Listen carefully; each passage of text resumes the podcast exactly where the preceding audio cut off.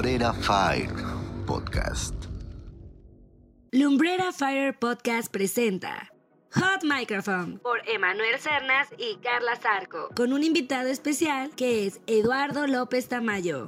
Eduardo López Tamayo, consultor en imagen pública, con grado de maestría, egresado del Colegio de Consultores en Imagen Pública con sede en la Ciudad de México. Obteniendo el premio Excelencia Imago, cuenta con la especialidad de comunicación verbal y no verbal. Es un enamorado de lo que hace, convencido de que la clave para lograr los objetivos es la pasión. Eduardo también es socio fundador de la firma de dirección y evolución y como consultor en imagen pública independiente. Ha acompañado profesionalmente a instituciones públicas y privadas, políticos, profesionistas, empresarios y causas sociales mediante la impartición de talleres, cursos, asesorías, conferencias en congresos y convenciones a nivel nacional. También genera liderazgo de opinión mediante participaciones en diferentes medios de comunicación, redes sociales, radio, televisión, prensa escrita, etc. en la Ciudad de México, Puebla, Querétaro y Oaxaca. ¿Qué factor juega la ética en la imagen pública? Eh, yo creo que juega un papel fundamental eh, sobre en el sentido que eh, esta cuestión de la imagen pues es un tema de percepciones, es un tema que de pronto eh, pudiera no enfocarse en una cuestión objetiva, sino en, el que sientes, en el que percibes, en el cómo lo percibes, en el cómo lo comunicas, en el cómo te ven, ¿no? Eh, y, también de diversos contextos culturales, sociales, económicos y políticos inclusive. Entonces, eh, este, el, el cómo un consultor o el cómo una persona que a través de su imagen pueda intentar enviar mensajes, persuadir, liderar o guiar.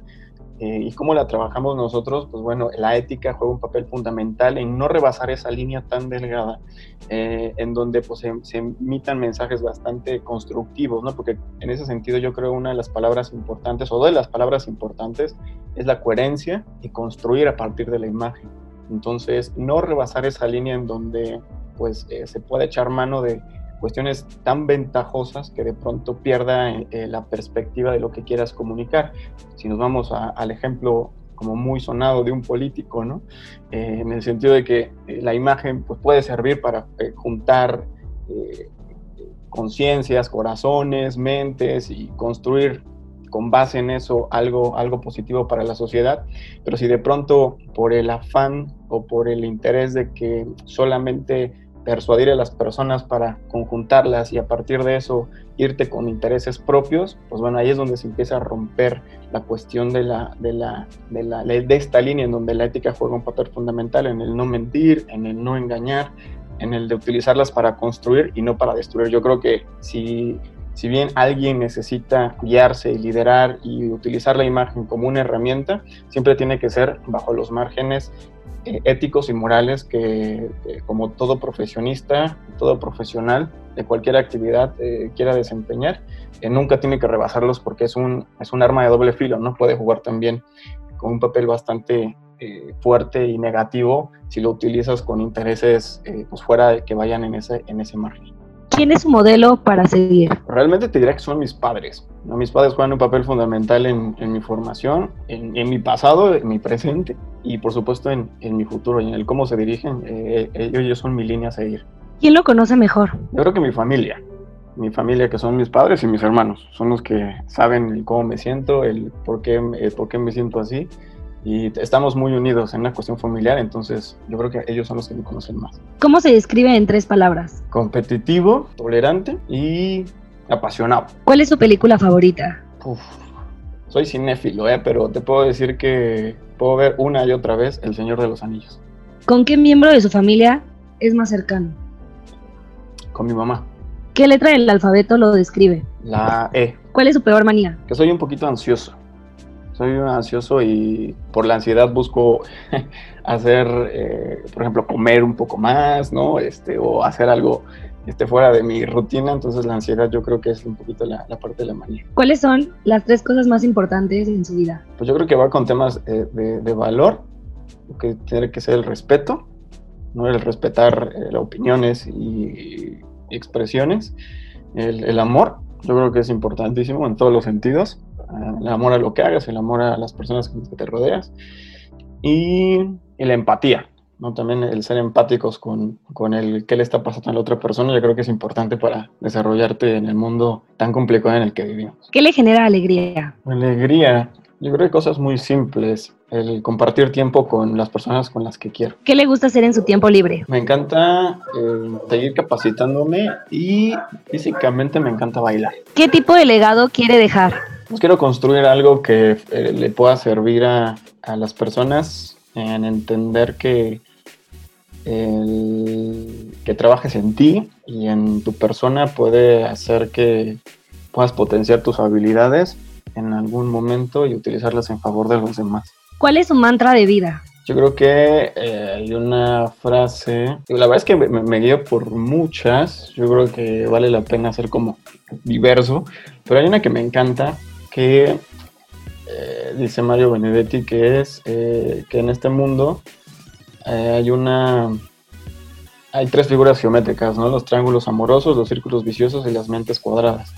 Entonces yo creo que en ese sentido evitar cualquiera de esas tres figuras es una forma de vida también que, que intento permear. ¿Qué le recuerda a su hogar? Entonces la comida en, en- en general familiar que prepara mi mamá.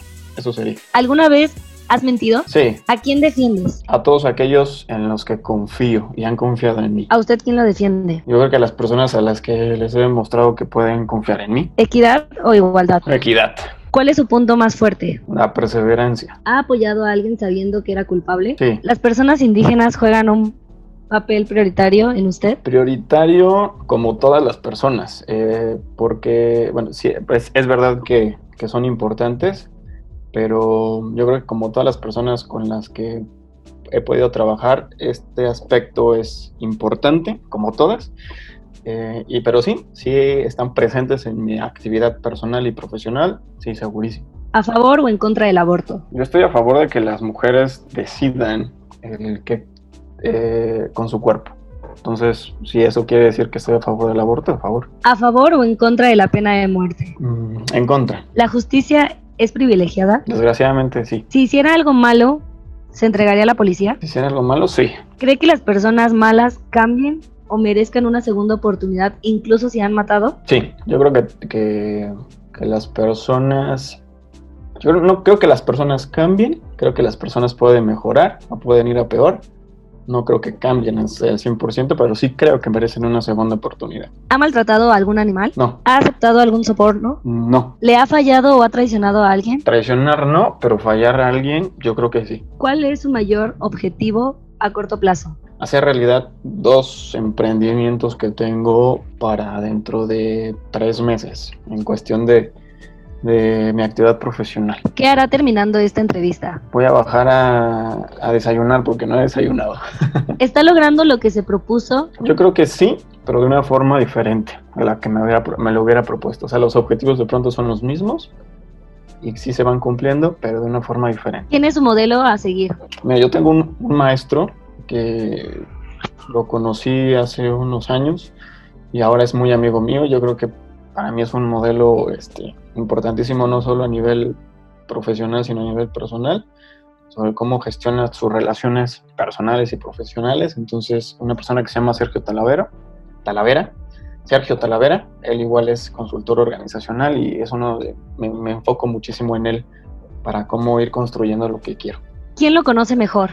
Pues yo creo que todo aquel con quien he tenido alguna experiencia o me ha brindado la oportunidad de dar una experiencia de servicio ah, y aliados estratégicos. O sea, eh, me procuro mucho que mis relaciones con clientes y con aliados o asociados sea, sea trascienda solo la, la cuestión profesional. Entonces yo creo que ellos son los que mis mejores embajadores en algún punto de mi marca o de mis servicios y son los que me conocen más y son los que me pueden ayudar a promoverme y seguir creciendo, ¿no? Yo creo que serían, serían ellos. ¿Cree terminar el año logrando lo que se propuso?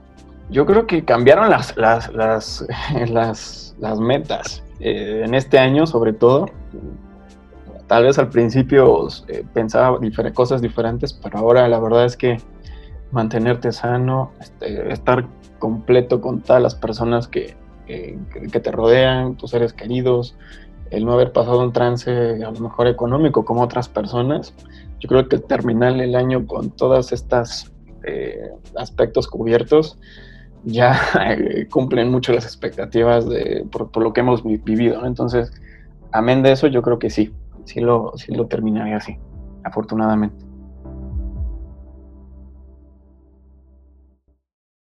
Lumbrera Fire Podcast.